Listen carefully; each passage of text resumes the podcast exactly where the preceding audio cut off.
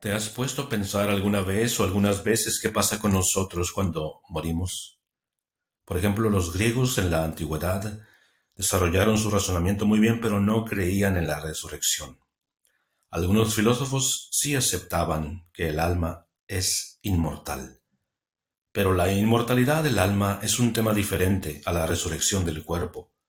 La fiesta que celebramos cada 15 de agosto es la asunción de la Virgen María, es decir, que la Virgen fue llevada al cielo en cuerpo y alma.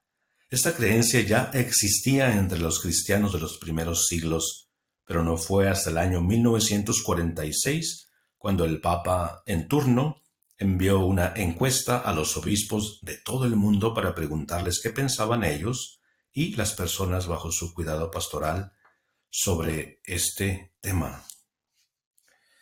Y no fue hasta el primero de noviembre del año 1950 cuando se publicaron los resultados de estas encuestas en una encíclica publicada por el Papa Pío XII titulada Munificentesimus Deus.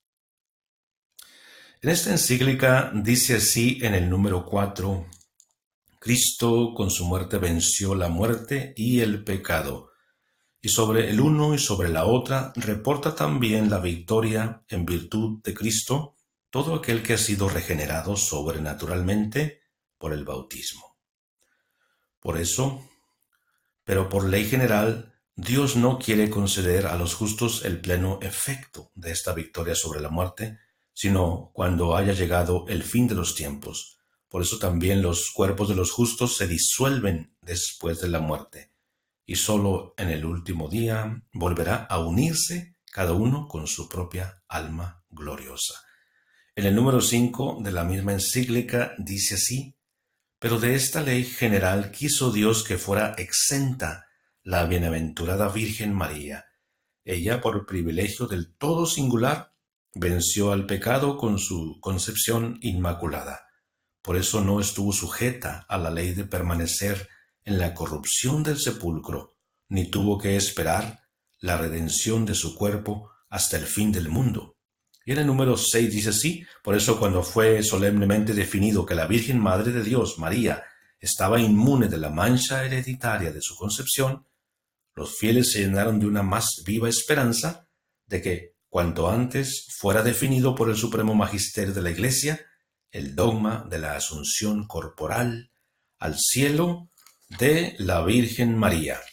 Y en los números 7, 8, 9 y 10 se explica el procedimiento que se siguió con esa carta encuesta que envió el Papa a todo el mundo, a la cual respondieron muchos profesores de teología, laicos de toda clase y condición, obispos, solicitando que se definiera la asunción de la Virgen.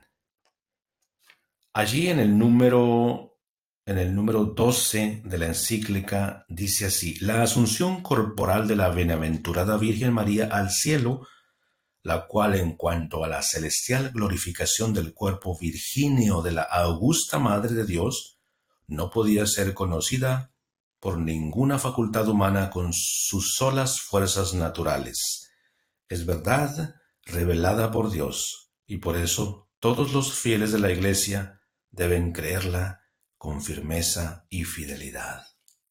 Aquí se expresa el trabajo del Espíritu Santo ayudando a la razón humana a entender esta verdad revelada por Dios. Sigue diciendo en el número 12, en la palabra de Dios, escrita o transmitida oralmente, y que la Iglesia, o con solemne juicio, o con su ordinario y universal magisterio, propone a la creencia como verdad revelada por Dios.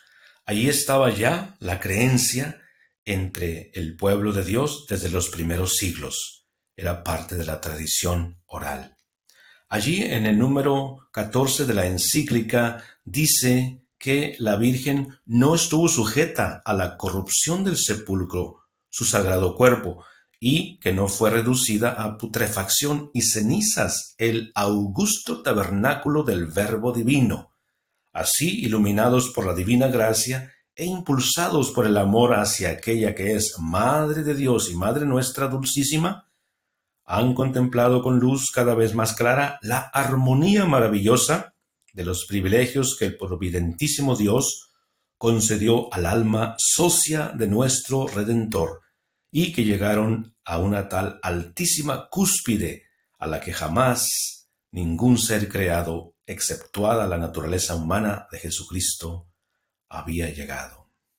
Ahí lo tenemos amigos, yo los animo, yo los invito para que juntos eh, estudiemos esta encíclica publicada el primero de noviembre del año 1950, Munificentesimus Deus, del Papa Pío XII.